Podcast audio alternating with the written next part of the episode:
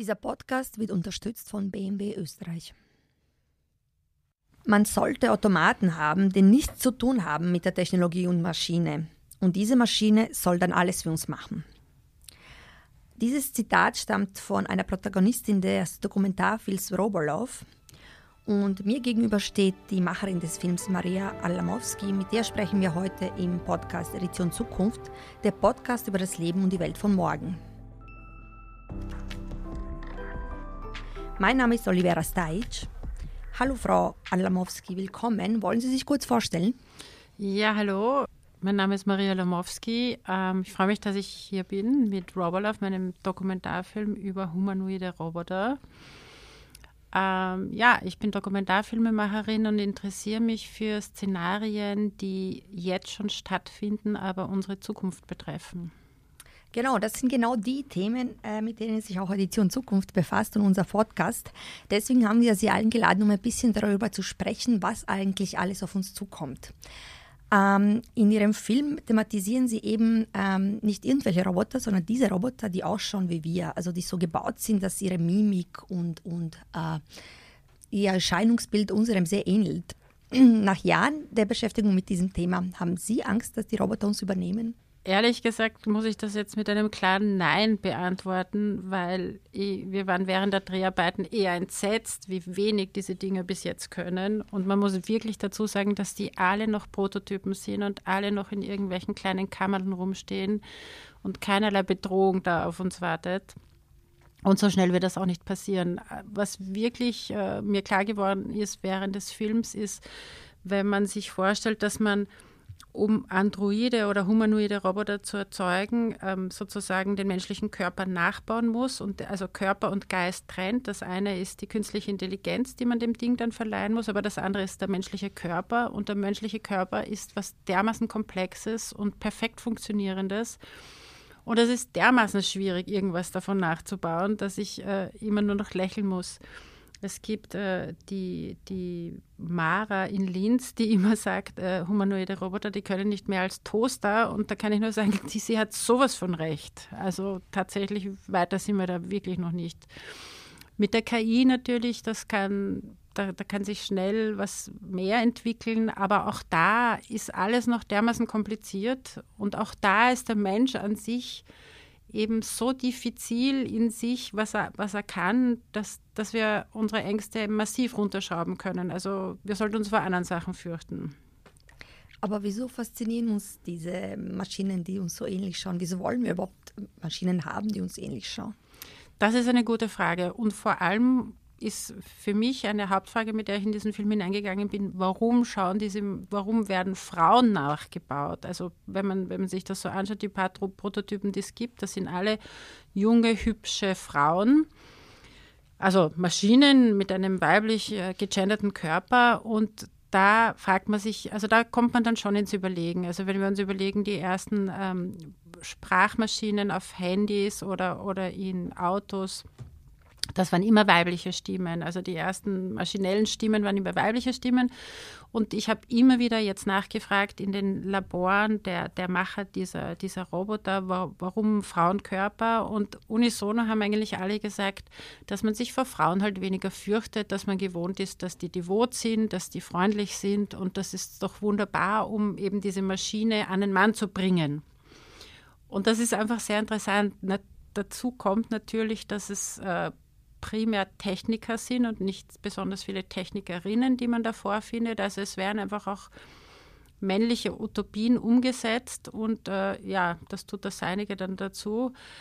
Für mich als Frau war es ein bisschen absurd, weil ich mir irgendwie denke, wir sind schon so genderfluid in unserem Denken und, und das ist so ein Schritt zurück eigentlich ins, ins also wirklich in die 50er Jahre, würde ich sagen.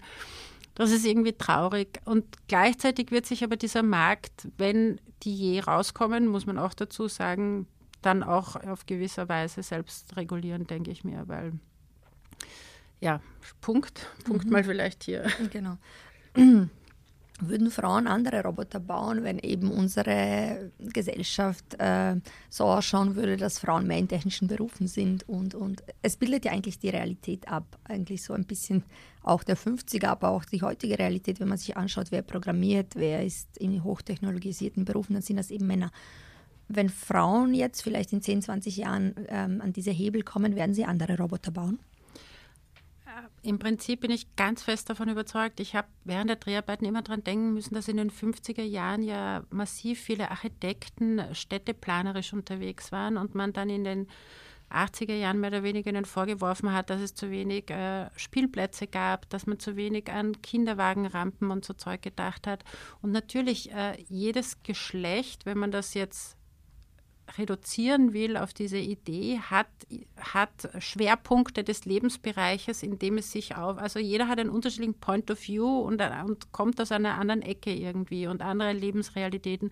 Und die bilden sich eben ab, wenn wir in diversen Umfelden arbeiten und wenn wir kapieren, dass unterschiedliche Leute unterschiedliche Bedürfnisse haben. Im Film sagt zum Beispiel eine Wissenschaftlerin ähm, aus Atlanta, dass es ganz wichtig ist, Roboter auch für Leute am Land äh, möglich zu machen. Also es werden auch Städter und, und Leute vom Land äh, mit, unterschiedlich mit Robotern umgehen und unterschiedliche Zugänge haben. Und natürlich müssen die dann auch unterschiedlich ähm, hergestellt werden, damit sie angenommen werden können. Das habe ich total interessant gefunden, weil ich habe vorher noch nie daran gedacht, dass man, dass man vielleicht, wenn man irgendwo auf einem Bauernhof irgendwo im Grünen wohnt und einen Roboter braucht für sein Kind, dass man, dass man da was anderes sich wünscht, als wenn man irgendwie in der Stadt äh, lebt und möchte, dass sein Kind auch nebenbei noch Chinesisch lernt, damit sie wettbewerbsfähig bleibt. Ja? Also wir haben so viele unterschiedliche Lebensrealitäten und die, wenn wir diese Dinge je haben werden, dann werden die unterschiedliche Lebensrealitäten bedienen müssen, sonst werden sie einfach nicht gekauft werden. Und wir reden hier einfach von eigentlich einem freien Markt irgendwie. Ja? Wenn wir die Dinge nicht brauchen, wenn wir sie nicht kaufen, werden sie auch nicht produziert. Punkt. Es gibt ja auch Roboter, die so ein bisschen an Haustiere ähneln, zum Beispiel, die ein Kindchenschema haben, vor allem um, um sie als Nanny zu beschäftigen. Zum Beispiel, da gibt es auch schon Prototypen oder, oder Spielzeug, das eigentlich schon roboterähnliche Züge hat, das verkauft wird. Ähm, was bedeutet das eigentlich für Kinder, wenn sie aufwachsen mit solchen Maschinen? Das sind, das sind gute Fragen. Äh, ich glaube, es ist ganz wichtig, dass wir uns das als Zivilgesellschaft überlegen. Ich glaube eben, ganz wichtig ist, dass wir all diese Fragen viel tiefer beleuchten und rechtzeitig darüber sprechen und rechtzeitig darüber nachdenken. Es gibt jetzt zwei unterschiedliche Strömungen, könnte man sagen. Die einen sagen, ach was, ähm, früher hat man auch Kindern gesagt, lest nicht so viel, das ist schlecht für euch. Und heute sagt man halt, spielt nicht so viel Handy. Und übermorgen wird man sagen, spielt nicht so viel mit dem kleinen Roboter. Und dann gibt es die anderen, die sagen, okay, wir müssen uns aber auch davor gefeit fühlen, dass wir emotional oder unsere Kinder oder unsere derzeitigen Boyfriends sozusagen uns emotional auf etwas einlassen, was menschlich ausschaut, aber nicht menschlich ist. Und dass das so wie eine Lebenslüge eigentlich ist, ja. Wenn mir ein Roboter, also das finde ich ja zum Beispiel bei den Sexrobotern, die wirklich noch nicht viel können, aber das, was sie können, ist, dass sie immer lächeln, immer nett sind und immer das tun, was man will von ihnen, ja. Wenn man jetzt von dieser Idee ausgeht, ist es gut, wenn Männer sich mit solchen Puppen vergnügen und dort ihre Fantasien ausleben können? Ist das ein Kanal, wo etwas losgelassen werden kann? Oder kommt der Kant ins Spiel und de facto wird sich dieser Mann umdrehen und die nächste Frau auf der Straße genauso anschauen, weil sie einfach optisch ident quasi sind, unter Anführungszeichen? Das sind so die Fragen, mit denen wir uns beschäftigen müssen. Werden unsere Kinder sich an diese Roboterspielzeuge, die vielleicht ähm, süß und wie ein kleines Püppchen ausschauen, binden? Und wird ihnen was vorgetäuscht, was, was sie dann eigentlich, was weiß ich, wenn der Strom dann aus irgendeinem Grund weg ist, frustriert, weil sie das nicht mehr haben? Hm. Oder wird die Oma im Altersheim traurig sein, wenn, der, wenn die nette ähm, sozusagen Roboter-Krankenschwester nicht neben ihrem Bett sitzt und ihr den Arm streichelt. Da, das sind ganz massive, Le also das sind ja die sensibelsten Lebensbereiche, auf die wir uns da eigentlich einlassen mit Maschinen und das müssen wir uns genau überlegen. Und ich merke zum Beispiel meine Tochter, die schreit das Handy von ihrem Vater an sage, Siri, spiel mir irgendwas. Und, und wenn die Siri das jetzt nicht sofort kapiert hat, was sie gesagt hat, dann schreit sie gleich noch mehr. Und dann denke ich mir jedes Mal, bitte, das ist fürchterlich, oder? Weil eigentlich macht sie das zu einer menschlichen Stimme und ich will nicht, dass mein Kind zu einer menschlichen Stimme so spricht, auch wenn mein Kind versteht, dass das eben nur eine menschliche Stimme als Maschine ist. Aber das, das sind so diese Punkte, wo, wo wir in Sachen hineinrutschen, wo wir, noch, wo wir noch nicht wissen, was das mit uns macht, ob wir dann weniger empathisch werden oder ob wir sensibler werden, ob wir damit umgehen können, dass man uns etwas vortäuscht. Im Film gibt es auch ein Zitat von, von einem, eben auch dieser eine Sexroboter-Hersteller, der, also und das sind auch nur Prototypen, die gibt es auch noch nicht zum Kaufen, muss man dazu sagen, ähm, der, der sagt zum Beispiel, ja, wir Menschen sind ja so arm, weil wir öffnen uns so ungern, weil da könnte irgendjemand irgendwie dann uns nicht mögen, wenn wir uns öffnen, ja. Und seine Hoffnung ist, dass das bei Robotern nicht passiert. Natürlich kann ich einen Roboter programmieren, wie ich will. Und der kann immer nur nett sein. Aber die Frage ist, ob wir dadurch nicht auch verlieren, mit Frust umzugehen. Was bedeutet das, wenn wir nicht mehr frustriert werden? Wenn wir ein Gegenüber haben können, das uns nur nett kommt, egal wie wir sind? Lernen wir dann noch was? Sind wir dann noch Menschen? Also entwickeln wir uns dann noch als Menschen? Das sind ja Fragen, die super spannend sind.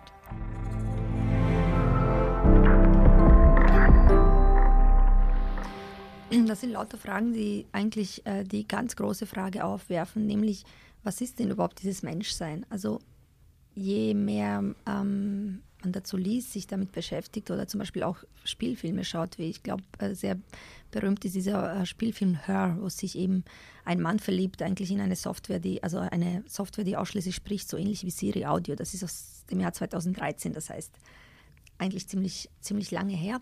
Und dieser Film wirft die Frage, was ist Liebe eigentlich auf? Und, und ähm, das Befassen mit Robotern, die ähm, die wie Menschen ausschauen und die, die, unser Denken nachahmen und unsere Gefühle auch manipulieren, wie Sie ähm, gerade beschrieben haben, ähm, wirft eigentlich die ganz große auf, was macht uns aus?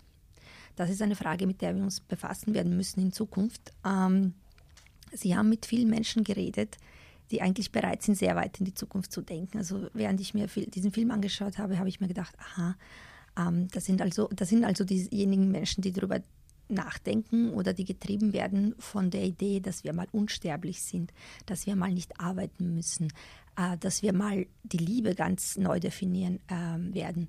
Sind Sie positiv oder negativ rausgegangen mit Ihrem Mindset aus dieser Recherche eigentlich? Eigentlich beides auf gewisse Art und Weise, weil natürlich, wenn man tief in ein Thema eintaucht, dann ist es wunderschön, weil man auf Leute trifft, die diese Themata auch interessieren und die weit vordenken. Und es gibt natürlich nie besonders viele Leute, die auf diesen Gebieten weit vordenken. Und es ist unheimlich spannend, weil man sieht, aha, da gibt es einen Diskurs, der, der wirklich über den Tellerrand hinausdenkt. Gleichzeitig ist es immer unheimlich beängstigend, wenn man das mitkriegt, weil, glaube ich, neue Technologien per se immer Angst machen, weil, weil sie uns verschrecken, weil, unser, weil, weil unser Menschsein, Menschsein sehr vulnerabel ist auf eine gewisse Art und Weise.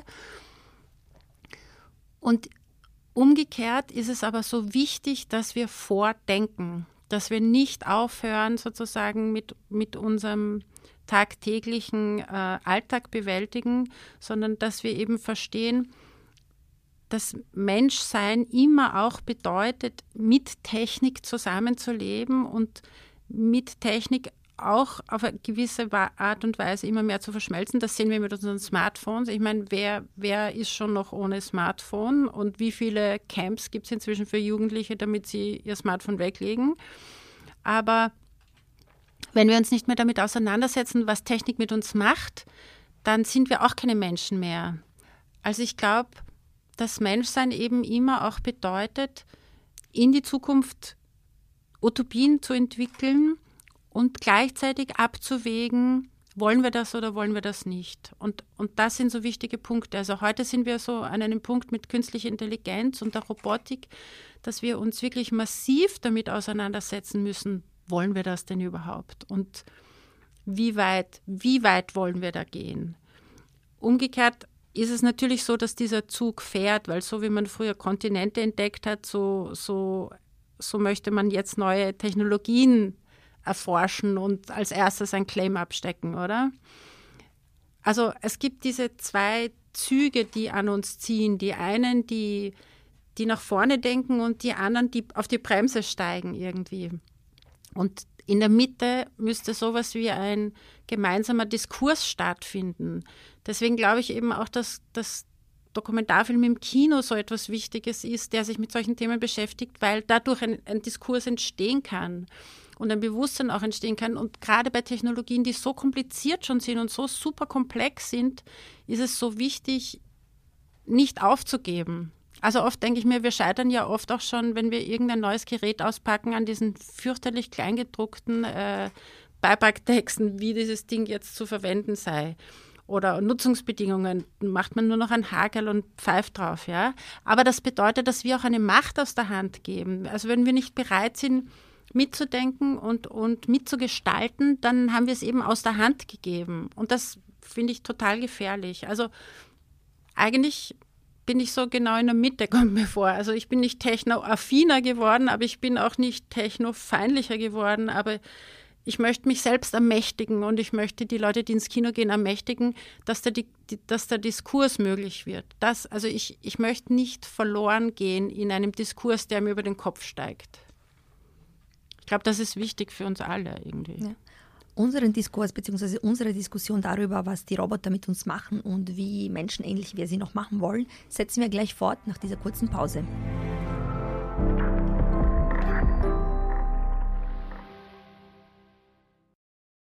Und wie sehen deine Zukunftspläne aus? Eigentlich genau wie der BMW X1.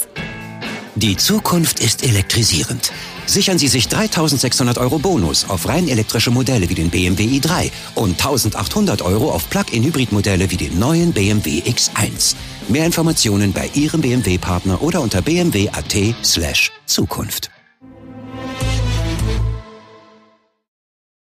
Willkommen zurück in unserem Gespräch mit äh, Maria Arlamowski. Wir sprechen über den Dokumentarfilm äh, Robolov und darüber, was Roboter mit uns machen während ich mir den Film angeschaut habe, dachte ich die ganze Zeit, diese ganzen Enthusiasten eigentlich, die sie interviewt haben, sprechen darüber, dass Roboter uns als Menschen besser machen sollen.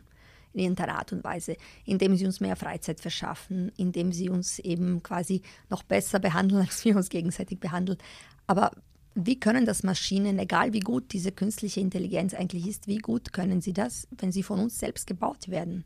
Das ist ja so, so ein bisschen der Gottesanspruch quasi, den wir da haben. Werden die Maschinen besser sein als wir? Äh, also abgesehen davon, dass die Maschinen jetzt alle noch nichts können, muss ich das muss ich jetzt wiederholt haben, ähm, ist es einfach so, dass es ganz komisch ist, warum dystopische Filme so massiv greifen oder dystopische Literatur, weil es ist so, als ob wir uns verabschieden wollten von dem Gedanken, dass wir jedes einzelne Programm schreiben für diese Maschinen. Ja, also jedes minimalistische, jede Bewegung der Hand, je, je, jedes Denken, also das ist absurd zu sagen, denken, also jede, je, jeder programmierte Sprachauswurf eines Roboters ist vorher von einem Menschen erdacht worden. Und diese ganzen selbstlernenden Geschichten finden ja alle noch nicht statt. Also wir haben keinen einzigen Roboter weit und breit getroffen, der tatsächlich selbstständig schon irgendwie denken kann. Die haben irgendwelche Protokolle, nach denen Sie unterschiedliche Antworten geben können. Und da gibt es halt drei Varianten, die Sie zu irgendeiner Frage sich aussuchen können. Das war es auch schon, ja.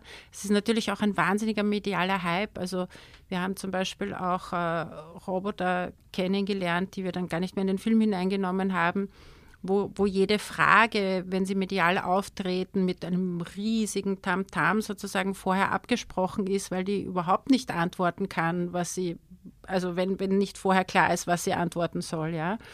Insofern ist es lustig, dass sich die Menschen auch so gerne täuschen lassen. Also das habe ich mir schon oft gedacht, warum sind wir so programmiert, dass wir uns so, dass wir so gerne drauf reinfallen, dass wir jetzt vor einem humanoiden Roboter stehen und der lächelt uns jetzt an und sagt irgendwas Gescheites oder steht vor der UNO und sagt irgendwas und dann sitzen lauter gescheite Leute im, im Saal und glauben, dass dieser Roboter tatsächlich ihnen was gesagt hat, was ja komplett absurd ist, weil alles, was dieser Roboter sagt, ist etwas, was vorher ein Mensch hineinprogrammiert hat. Ich habe jetzt die Frage aus dem Auge verloren. Aber nein, also absurd, wirklich tatsächlich absurd. Es Na, sind wir und wir müssen für uns mhm. selber und und auch diese große Angst vor, die Roboter könnten sich gegen uns wenden, das ist irgendwie, glaube ich, hängt auch ganz stark damit zusammen, dass, wenn man das jetzt historisch betrachtet, wir Menschen uns immer gerne jemanden gesucht haben, den wir als unter uns empfunden haben und die dann diskriminiert haben. Also ich glaube, wir haben eigentlich vor unserer eigenen Art und Weise Angst, dass wir diskriminiert werden könnten, weil wir dann die Blöden sind. Aber das denken wir ja nur, weil wir das permanent mit anderen machen. Mhm. Also projizierte Angst eigentlich. Komplett projiziert, mhm. oder?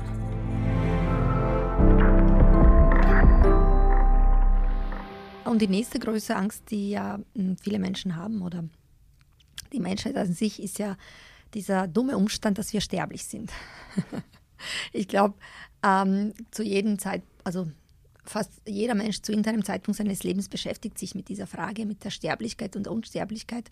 Und da gibt es eben innerhalb ähm, dieser Bewegung der Roboter-Enthusiasten auch diejenigen, die sagen, das ist die Lösung für unsere Unsterblichkeit.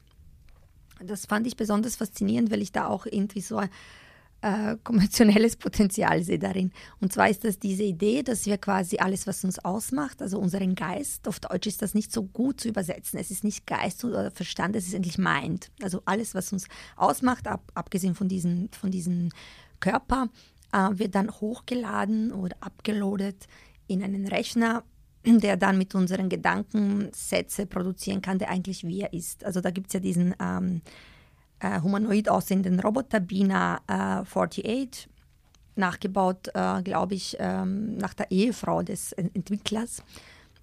Der wurde gefüttert mit sehr vielen Audiodateien, Audiodateien, die diese Frau gesprochen hat. Und er kann jetzt quasi Gespräche führen. Ähm, das heißt, diese Frau ist auf irgendeine Art und Weise unsterblich. Ist das etwas, wo wir die Roboter einsetzen können, wenn ich zum Beispiel, um jetzt etwas pietätlos zu sein, ähm, sehr viele Dateien habe, äh, Dateien, Aufnahmen oder Gespräche habe oder, oder Nachrichten? Also jetzt tauschen wir permanent Nachrichten aus. Das heißt, ich habe sehr viel Material von einem geliebten Menschen über die Art und Weise, wie er spricht, seine Syntax, eigentlich alles. Könnte ich das hochladen und den dann nachbauen? Naja, man könnte nicht nur nachbauen, sondern man könnte auch unheimlich viel Fake News produzieren natürlich. Das passiert ja als nächstes, oder? Ähm, also jetzt nur mal um diesen, diese private Frage des familiären Nachbauen von Familienmitgliedern ähm, um da mal drauf einzugehen, das habe ich unheimlich interessant gefunden beim Dreh, weil wir dann versucht haben, den Sohn von, von äh, Bina Rothblatt eben zu bekommen und ihn mit dieser Plastikmutter zu konfrontieren, also mit der nachgebauten Mutter. Und da gibt es diese Szene im Film, wo wir äh, dokumentieren, dass er bei einem Skype-Gespräch fragte die, die Plastikmutter sozusagen ab, ob sie, was, was sie für Jugenderinnerungen an ihn als Kind hat. Und dann sieht man seinen Augen an, wie unheimlich er sich darüber freut, welche Erinnerungen sie hat und dass er sehr glücklich ist mit dieser schönen Antwort, die er bekommt.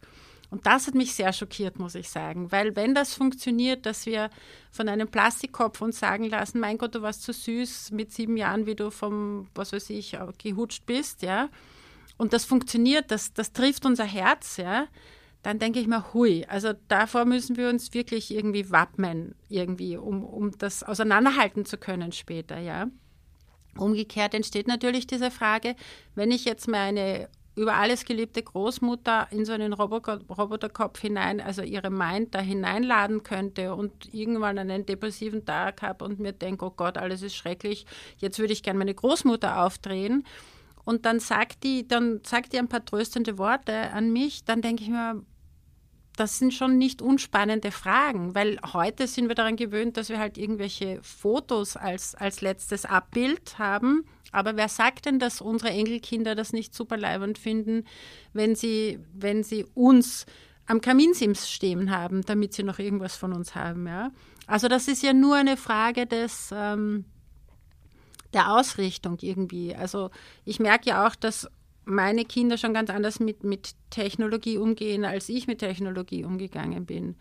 Und ähm, wichtig ist nur da eben letztendlich auch immer, wenn wir das menschliche Antlitz dafür verwenden, ist das nicht gefährlich, um uns selbst zu täuschen? Wäre es nicht besser, wir, wir würden irgendwie nicht so tun, als ob wir uns kopieren könnten. De facto können wir uns ja nicht kopieren. Und, und zum Thema Fake News eben, es gibt ja auch inzwischen schon, ich glaube, fünf Minuten Audioaufnahmen von irgendeiner öffentlichen Person und du kannst jede News-Geschichten dir selber zusammenstellen. Also das ist unheimlich gefährlich oder gefährlich. Es wird, es, es verändert unser Denken über die Wirklichkeit extrem. Also wir müssen aufmachen und, und es ist nicht mehr klar, dass das, was wir hören, auch der Wahrheit entspricht oder tatsächlich auch gesprochen worden ist von dieser Person. Mhm.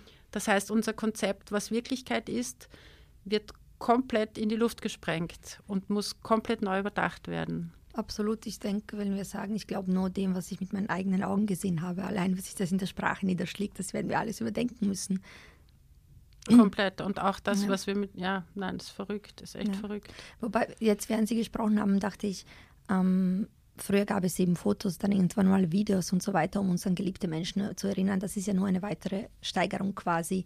Und bevor es das alles gab, bevor wir festhalten konnten, haben wir uns halt rituell erinnert und, und so weiter. Das heißt, es ist vielleicht nur eine weitere Stütze und für diejenigen, die damit aufwachsen, wird es vielleicht auch gar nicht anders sein. Aber das sind eben alles Fragen und alles Überlegungen, die wir uns jetzt äh, stellen müssen für Entwicklungen, die vielleicht irgendwann mal auf uns zukommen. Und ähm, Filme wie Ira und, und äh, solche Diskussionen oder überhaupt solche Überlegungen sind ja eigentlich nur eine Vorstufe für eine breitere gesellschaftliche Debatte, glaube ich, die wir brauchen, um, um ethische Rahmen, gesetzgeberische Rahmen für all das, was auf uns zukommen, ähm, äh, für all das, was auf uns zukommt, äh, zu treffen.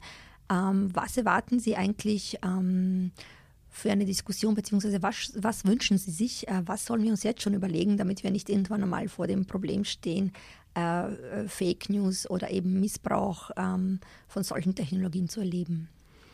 Hm, ich habe das Gefühl, ich habe das Gefühl in letzter Zeit sehr oft bekommen, also auch schon bei meinem Film davor, Future Baby, dass wir gesell als Gesellschaft und vor allem auch politisch ganz schön unterschätzen, mit wie viel Macht äh, Transhumanisten ähm, an Schaltknöpfen sitzen, äh, die wir hinterfragen sollten. Also ich weiß, dass zum Beispiel bei Google sehr viele Transhumanisten drin sitzen, in, in Oxford inzwischen sehr viele Tra Transhumanisten drin sitzen die Gedankengut sozusagen wieder groß machen, dass er eugenisch ist, dass er, wo es immer nur darum geht, Biologie zu überwinden, uns abzugraden, das Menschliche per se eigentlich äh, als zu biologisch abzutun.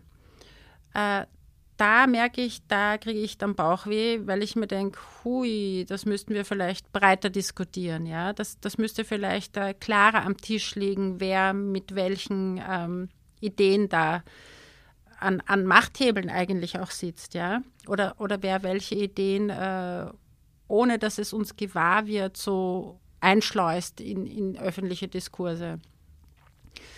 Ähm, jetzt habe ich die Frage vergessen. Sorry. Die Frage war, wel, welchen Diskurs Sie sich wünschen, aber ich glaube, das haben Sie beantwortet, einfach, dass wir vorsichtiger sein müssen. Also Transhumanisten sind Menschen, die eigentlich wollen, dass wir unser biologisches, also den Biologismus überwinden durch technologischen Fortschritt, ohne große ethische Fragen zu stellen. Genau. Oder?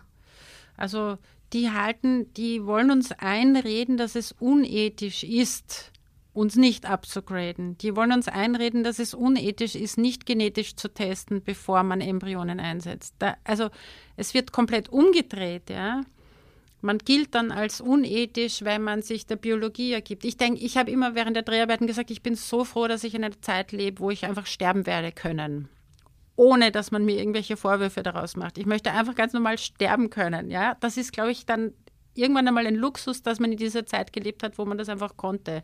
Wo man sich eben nicht überlegen musste, um Gottes Willen, wohin lasse ich mich, äh, wo lasse ich mich einfrieren, wo lasse ich mich upgraden, wo lasse ich mich irgendwie ähm, uploaden.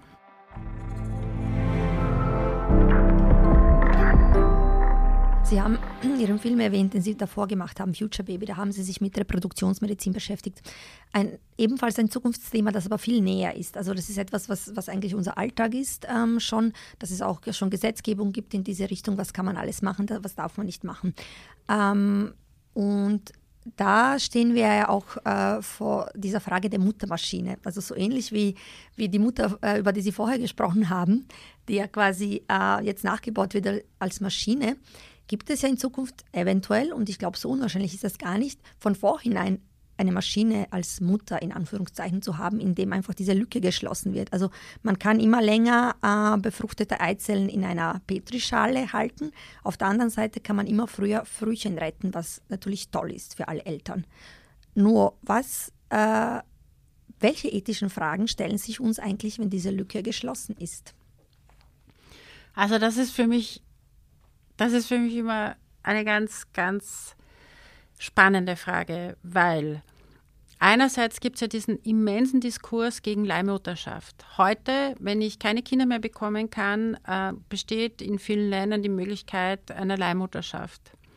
Das ist natürlich in gewisser Weise grauenvoll, weil jemand seinen Körper mir altruistisch verkauft, unter Anführungszeichen. Und andererseits ermöglicht das aber ganz vielen Menschen, Kinder doch noch zu bekommen. Äh, die Alternative dazu ist, dass es irgendwann einmal Gebärmaschinen gibt, die, die wirklich technische Geschichten sind. Und da denke ich mir, wow, was bedeutet das für die Entwicklung eines Embryos, wenn ich nicht mehr in einem menschlichen Gebinde drinnen bin und wenn es wirklich nur um die biologische Zellerweiterung geht.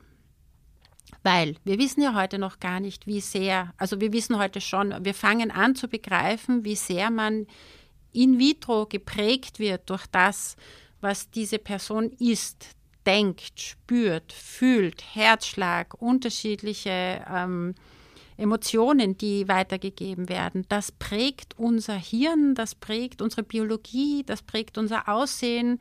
Darauf also so feinfühlig sind wir aber noch gar nicht, das so schon erforscht zu haben, dass wir dann eine Maschine programmieren könnten, die das alles nachsimuliert, weil es nötig ist. Und da sind wir jetzt eigentlich wieder bei dieser Frage, äh, was macht das mit uns? Verlernen wir etwas, wenn wir dann mit Maschinen konfrontiert sind statt mit Menschen oder lernen wir mehr? Aber ich glaube eben, es ist in Wahrheit immer beides. Also im gewissen Grad alles, was wir sozusagen an neuen Errungenschaften erlangen. Auf der anderen Seite verlieren wir dann Eigenschaften, die wir dann nicht mehr brauchen. Also ich merke jetzt zum Beispiel, ganz stark, dass, dass der geografische Sinn, sich zu orientieren, immer, immer weniger wird, umso mehr wir mit Google Maps herumrennen, weil keiner mehr darauf auf irgendwas Acht gibt. Und diese Sinne verkümmern, ist, glaube ich, auch schon nachgewiesen wissenschaftlich. Und das ist doch interessant, dass wir einerseits immer diese Karotte vor der Nase haben, wir gewinnen, wir gewinnen, wir gewinnen. Es gibt einen neuen Technikfix, es gibt noch einen neuen Technikfix und den brauchen wir und den brauchen wir und den brauchen wir. Und andererseits gibt es sehr wenig Aufmerksamkeit darauf, was wir aber verlieren, weil da auch kein Geld zu machen ist, logisch. Ja. Also Studien, wo es darum geht, dass, dass diese Sinne verloren gehen oder weniger werden, die, wer, wer soll die zahlen, wer, wer interessiert sich groß dafür. Außer es kommen diese ethischen Fragen rein und die werden ja wahnsinnig oft als unliberale, altmodische oft Frauen, oft sind es weibliche Wissenschaftlerinnen, die diese ethischen Fragen einbringen und die werden sehr oft dann als alte Frauen abgetan, was ich ja auch heftig finde. Ja. Also wirklich heftig. Andererseits gibt, es eben äh, Enthusiasten und, und, Transhumanisten, die sagen, ja, aber da befreien wir die Frau von dieser furchtbar schweren Rolle und, und äh, keine Ahnung, in so einer künstlichen Muttermaschine spürt der, der Embryo überhaupt keinen Stress, weil die Maschine ist niemals gestresst, sie muss nicht arbeiten, ihr geht's gut. Also ich glaube, da kommen tatsächlich sehr viele Fragen auf uns zu und es ist auch wichtig, ähm, dass es einen Diskurs gibt, der, wie soll ich sagen, demokratisch und gleichberechtigt ist. Also es darf auf jeden Fall, und ich glaube, da sind wir beide uns einig, nicht eine reine Männerdiskussion werden. Komplett. ich finde das einen guten Abschluss eigentlich. Und bitte mehr äh, Frauen in die Technik. Ja, unbedingt, weil wir wollen mitreden. Wir wollen uns äh, an der technologischen äh, Entwicklung genauso beteiligen wie an den ethischen Fragen natürlich. Unbedingt. Ähm, ich hatte ich habe sehr viel gelernt, ich hatte sehr viel Spaß. Ich hoffe, Sie auch. Das war Edition Zukunft, der Podcast über das Leben und die Welt von morgen. In zwei Wochen hören wir uns wieder zu einem spannenden Thema aus der Zukunft.